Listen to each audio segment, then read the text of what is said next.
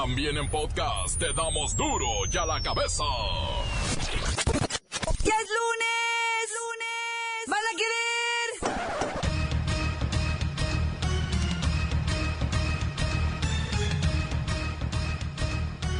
¡Oyen duro y a la cabeza! ¡Sin censura!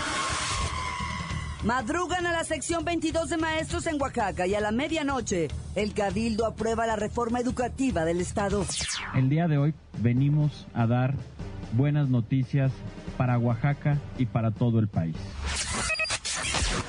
La Iglesia Católica arremete contra las campañas políticas, las califica de opacas, desgastadas y corruptas.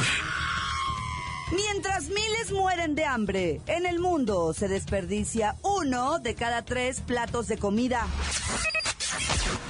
Lola Meraz nos tiene las buenas y las malas en las elecciones presidenciales en Perú. Barrio y la historia del asaltante de dentistas. Y la bacha y el cerillo que ven fortalecerse a las chivas. Nombre del Padre, Hijo Santo, amén. Mientras los felinos de CEU se están achicando. Una vez más está el equipo completo, así que comenzamos con la sagrada misión de informarle porque aquí usted sabe que aquí hoy que es lunes, hoy aquí... No le explicamos la noticia con manzanas, no. Se la explicamos con huevos. En la mejor, a la noticia y a sus protagonistas les damos duro y a la cabeza. Crítica implacable, la nota sensacional, humor negro en su tinta y lo mejor de los deportes. Duro y a la cabeza. Arrancamos. Sabadazo en Oaxaca. Legisladores del estado aprobaron la madrugada del sábado y de un plumazo, ¿eh? De un plumazo. La Ley Estatal de Educación, que es pieza clave para la aplicación de la reforma educativa federal. El licenciado Tracalino, vocero de la SEP, felicitó a los legisladores por el madruguete, perdón, eh, quise decir, por la aprobación y dijo que esto era un avance enorme para la educación del país. Sí, mira, esto es un hecho histórico. A nombre, a nombre de mi patrón Aurelito Nuño, felicito a los legisladores oaxaqueños porque con esta acción se armoniza esta ley con la reforma educativa federal y se fortalece su aplicación en el estado de Oaxaca. Dicho de otra manera, toma la sección 22.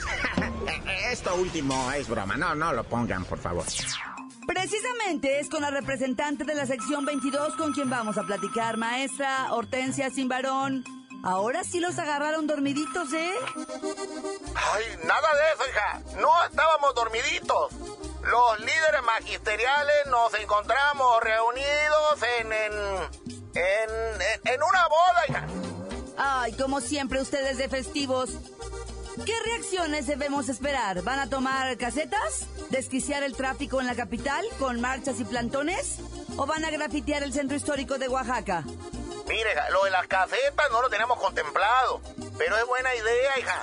Y vamos a dejar sin clases otra vez a los chamaquitos hasta que no se nos restituya la ley anterior, que nos permite hacer marchas, paros y plantones sin perder nuestro salario o poner en juego nuestra plaza de profes. Gracias, maestra, pero... pero... creo que ahora sí se les durmió feo, ¿eh? Porque hay que recordar que Oaxaca permaneció por más de 18 meses como el único estado que no había cumplido el mandato constitucional para armonizar su ley local con la Ley General de Educación Federal. Y ahora sí, maestro que falte injustificadamente tres días, pierde su empleo. Continuamos en duro y a la cabeza. La nota que te entra. La cabeza.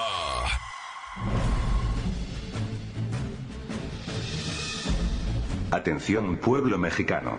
La Organización de Naciones Unidas para la Alimentación y la Agricultura ha presentado una escalofriante cifra. Un estudio recientemente elaborado revela que unos 750 mil millones de dólares se pierden anualmente debido al desperdicio de alimentos a nivel mundial. Esto quiere decir que miles de millones de frutas, legumbres, cereales, carne, productos lácteos, raíces o vegetales terminan tirándose a la basura, a pesar de que en su producción se utilizan 1.400 millones de hectáreas, superficie mayor al territorio de Canadá e India juntos. Visto de otra manera, entendamos que en todo el planeta se pierden 1.300 millones de toneladas de alimentos cada año, lo que implica un tercio de los que se producen para consumo humano, o, incluso, 150.000 contenedores diarios de tamaño estándar y a su máxima capacidad de los que son utilizados para el transporte marítimo. Es decir, uno de cada tres platos de comida se va al bote de basura. Esto no es solamente un problema de alimentación. También es un foco poderosísimo de contaminación, pues esta comida, cuando entra en fase de descomposición, genera tal cantidad de gases que podríamos compararla con las emanaciones de todos los autos que circulan en los Estados Unidos. Es por eso que os llamo a la conciencia y a la reflexión. Esto no debe pasar en vuestros hogares. No desperdiciéis los alimentos de esa tonta manera. Cada bolsa que sacáis podrida del refrigerador es dinero, es contaminación y es energía que daña al mundo, y por consiguiente al pueblo mexicano, pueblo mexicano, pueblo mexicano. Duro ya la cabeza. Más, la Iglesia Católica en su editorial del semanario Desde la Fe critica a los partidos políticos por recurrir en estas elecciones a viejos candidatos, funcionarios dudosos, cartuchos quemados, juniors y dinastías familiares. Para la arquidiócesis, la clase política está desgastada y cuestionada, además de encontrarse en medio de una tremenda corrupción y opacidad. En la línea telefónica está Fray Papilla. Ahora sí opinaron. ¿Le dieron duro y a la cabeza la clase política, Fray Papilla? Santas y pulcras tardes, hija. Sí, pues es que ya es más que evidente que los partidos recurren a viejos candidatos o candidatos muy viejos. También a funcionarios dudosos, señalados de chanchullos y corruptelas. Prácticamente cartuchos quemados.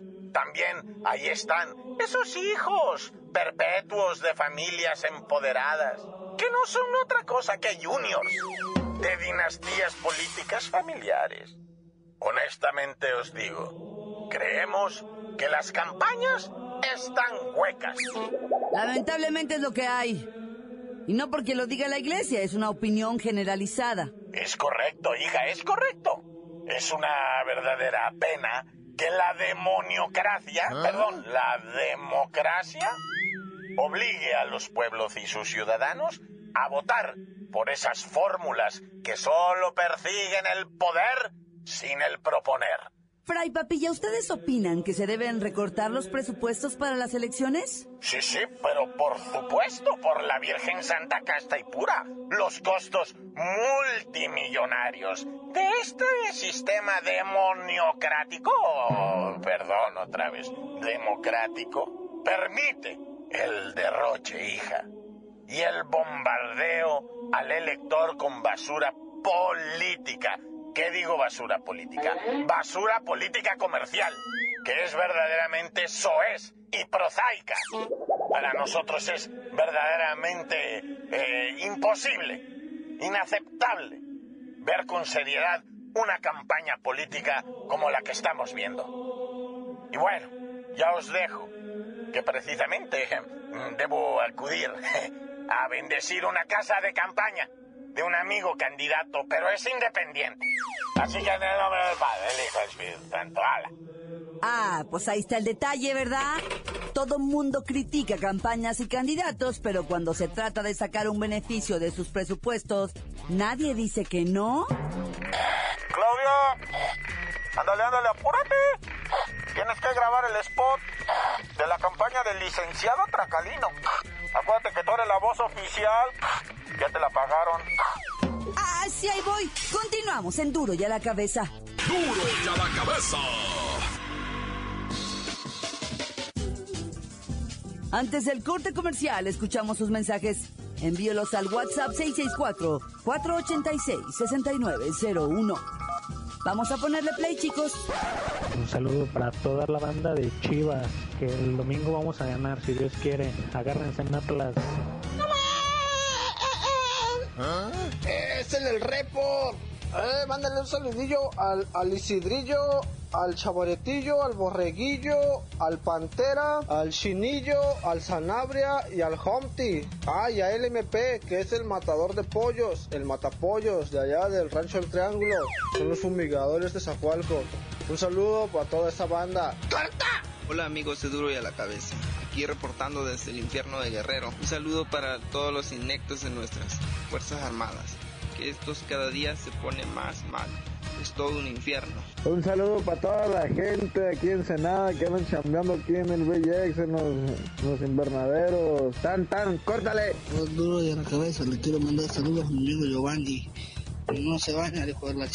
Que se bañe, cansado cochino. Un saludo ahí, rápido, rápido, rápidamente, para la calle Yellow, aquí en Ensenada. Un saludo a Pedro, un saludo a Tapau, a Abraham, a Brenda, Nayeli, a las jefecitas ayer terminado. También a don Panchito de máquina, don Panchito el guardia, don Jorge Kevin el extriñido y toda la bola de changos que andan ahí cosiendo. Tan se acabó corta. Encuéntranos en Facebook, facebook.com, diagonal duro y a la cabeza oficial. Estás escuchando el podcast de Duro y a la cabeza. Les recuerdo que están listos para ser escuchados todos los podcasts de Duro y a la Cabeza. Usted los puede buscar en iTunes o en las cuentas oficiales de Facebook o Twitter. Ándele, búsquelos, bájelos, escúchelos, pero sobre todo compártalos. Duro y a la cabeza. Lola Meraz nos tiene las buenas y las malas de las elecciones presidenciales en Perú.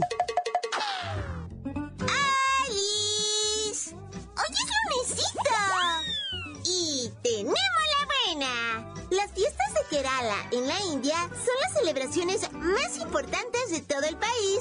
Y este fin de semana reunieron a cientos de miles de hindús que disfrutaron del mejor espectáculo de fuegos artificiales del mundo. ¡Wow! ¡Yo quiero ir! ¡Ay, la mala! Uno de los cohetes se desvió en su vuelo y cayó justo en el alma de pólvora del templo. Esto provocó una mega enorme explosión que mató a un centenar de personas y dejó 500 heridos. La mayoría fueron víctimas de la estampida humana que trataba de huir como loca del fuego en el templo. ¡Ay, qué penita!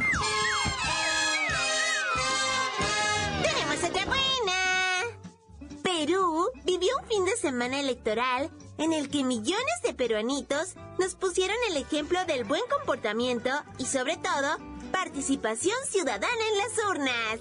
Muy bien muchachos. Ay, la mala.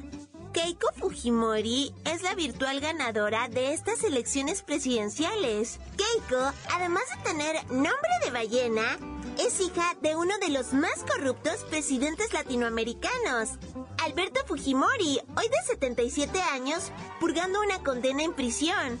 Se teme que si gana Keiko, lo primero que hará es liberar a su papi. Ay, ¿por qué los pueblos, o sea, en serio, no tienen memoria? Ya maduren. Ay.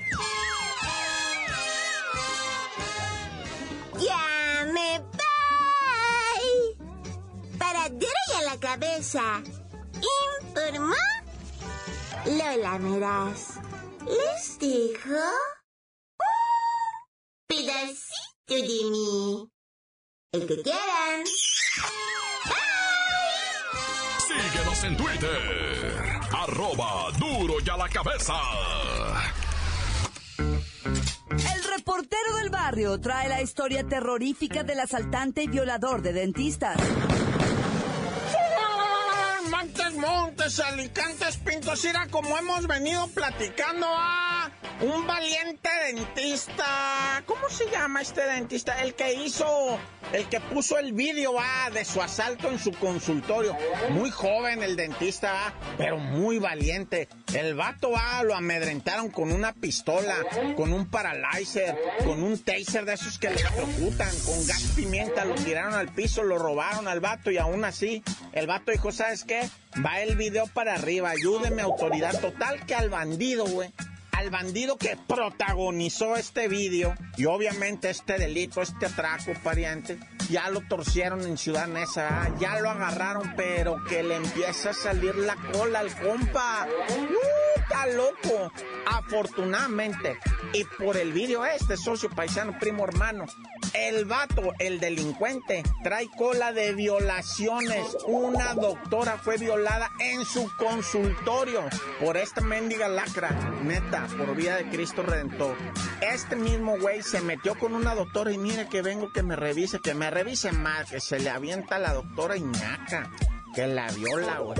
Y gracias a que la doctora vio este video, dijo, este es el mismo individuo. Así que a todo esto, además de la posesión de arma de uso exclusivo del ejército, súmale a la violación, cuando menos le están achacando 25 años este hijo es su rejunjinjunjanja. Un juececillo, ah, que le dicen el primero penal de control con sede en Hermosillo, Sonora. Ay, güero, ¿no? ¿A qué se dedica tu papá, mijo? Mi papá es el juez primero penal de control con sede en Hermosillo, Sonora, ah, del nuevo sistema de justicia penal. Así tiene que responder el hijo de este juez. Bueno, como haya sido el, el, el juez este, ah, ¿sabes a quién echó al bote un rato? Cuando menos de aquí hasta el jueves está, van a estar en el bote. Los que golpearon a Tony Tambor, el payaso. ¿Te acuerdas del Tony Tambor, el payaso? Que, que me río porque, porque bueno, pues o sea... Bueno, Tony Tambor me hace reír a mí, pero no porque le hayan pegado, es porque es buen payaso. Pero, pero mira, pobrecito Tony Tambor, le pusieron la zapatiza por lo del niño, ¿te acuerdas? Los que no saben, entérese que Tony Tambor fue golpeado por unos fulanos, ¿verdad? Que porque presuntamente Tony Tambor le dio carrilla a un niño en una fiesta en Hermosillo. Pero le pusieron una zapatiza que le dislocaron vértebras y casi le hacen perder un ojo, ¿ah? Entonces, ah, eso sí, ¿cuántos dientes te tumbaron, Tony Tambor? Tres, los tres de enfrente se los tumbaron a patada, ¿verdad? Nada más para que te veas de qué tamaño estuvo la golpiza. Bueno, el caso, ¿ah? Es que esos golpeadores ya están en prisión preventiva ahorita y van perdiendo el juicio. Y si lo pierden gacho y zarro, se pueden quedar más de 15 años en la cárcel por pegarle a un payaso, así como lo hoy. O sea, el tipo, o sea, la neta que actuaron como verdaderos delincuentes. ¿Y qué te crees para variar? No es porque yo la traiga con nadie, pero uno de los golpeadores, de hecho el principal, policía municipal de Hermosillo, ¿cómo no? Y bueno, pues como le hemos estado dando seguimiento a esto del caso lamentable de Dafne Fernández y la violación, ¿viste que el fiscal general del estado solicitó nomás tres órdenes de aprehensión y cuando le dijeron, oiga, pues que no son cuatro? No, es que el otro no nomás estaba mirando. Hijo de todo, como no es tu hija, va. O sea, ponte a, pensar, ¿y si fuera tu hija, güey? O sea, el que está mirando hubieras dicho, no, no, él nomás le, le, él nomás le detuvo la pata a la vaca, ¿va? O sea, como dice el dicho, ¿no? Como dice el dicho.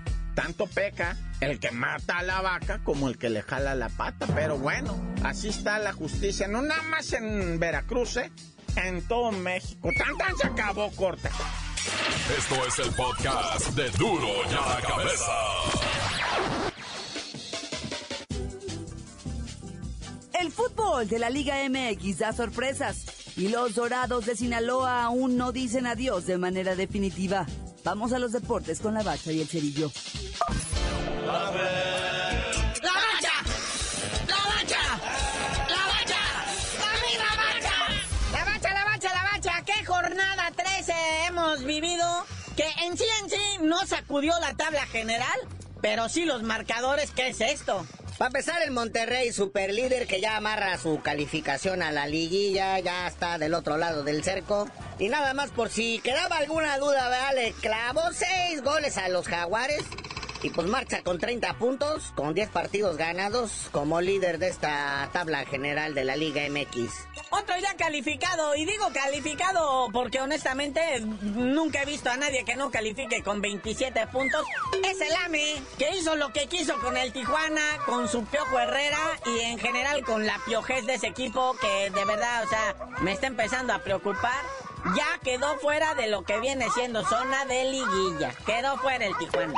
Sale ese Tijuana ni en su casa y ya ni de visita, ¿no? Bueno. Luego el Pachuca se queda afianzadito en el tercer lugar de la tabla. Le gana 2-1 al campeón Tigres. Ay, como no queriendo va. Que Tigres también ahorita pues, por momentáneamente queda fuera de la zona de liguilla, pero pues es que están cansados los jugadores, hay mucho compromiso internacional también. Miren que el Santos, por haberle propinado nada más un 2-0 al Veracruz, ya se subió hasta el sexto, hasta el sexto sitio. Pero diles por qué, carnalito. Diles por qué estamos viendo gente eh, dándole la bienvenida a nuevos equipos a esto que es la zona de clasificación. Porque no nada más el Santos, el León se amarra del cuarto lugar ganándole 2-1 a Pumas en CU. Tenía buen tiempo que Pumas no perdía en casa y vino el León y les amargó la fiesta, va. Y luego el Cruz Azul que a pesar de la zapatiza que le puso el Dorados, ya el Dorados ya se va a acabar, ya se van al descenso y dicen, ah, pues a ver quién. Y ahí en su casa reciben a Tomás Boy y su máquina y le pegan una zarandeada. Pero aún así Cruz Azul se mantiene en el sexto lugar de la tabla y el Dorados ya no está en el sótano. Sube a la posición 16, o sea, hay equipos peores que el Dorados. Y hablando de, hablando de equipos peores, es precisamente el Atlas que al momento de caer con el Morelia catapulta a los monarcas hasta el séptimo lugar de la tabla. ¿Sí escucharon bien? El Morelia está en séptimo.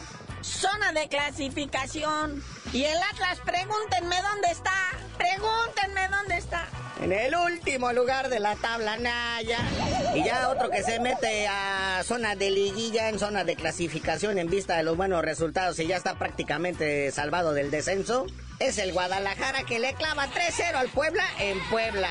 Nada más para allá para asegurar la calificación, para, bueno, la permanencia en la primera división. El, la Chiva nomás ocupan un punto. Y fíjate, si sucediera la debacle, carnalito, o sea, que Dorados ganara los partidos que le quedan, los cuatro, y Chivas perdiera también los cuatro, aún así descendería Dorados, porque por la diferencia de goles, porque acabarían con los mismos puntos, el mismo cociente, pero por diferencia de goles se va el dorado. Pero no me digas eso, carnal. Ahorita las chivas ya se, o sea, la neta, mis respetos, no solamente ganaron, sino que gustaron.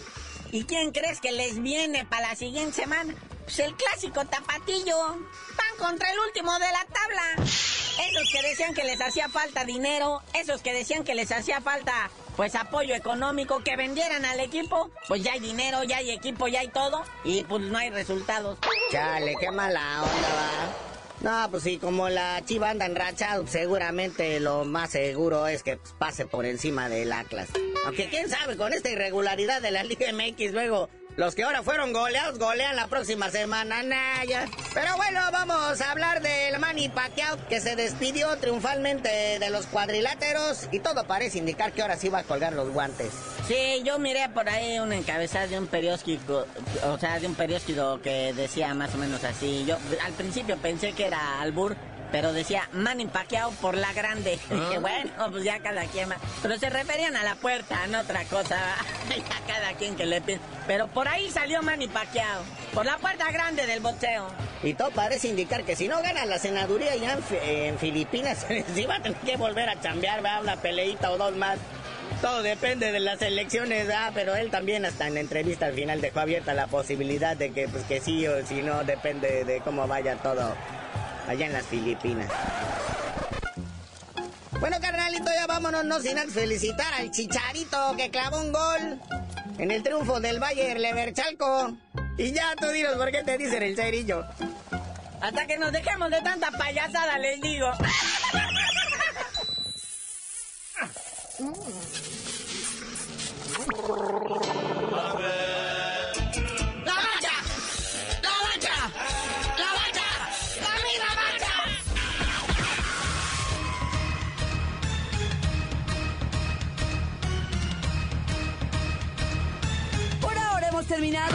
No me queda más que recordarles que en Turo y a la cabeza, hoy es lunes.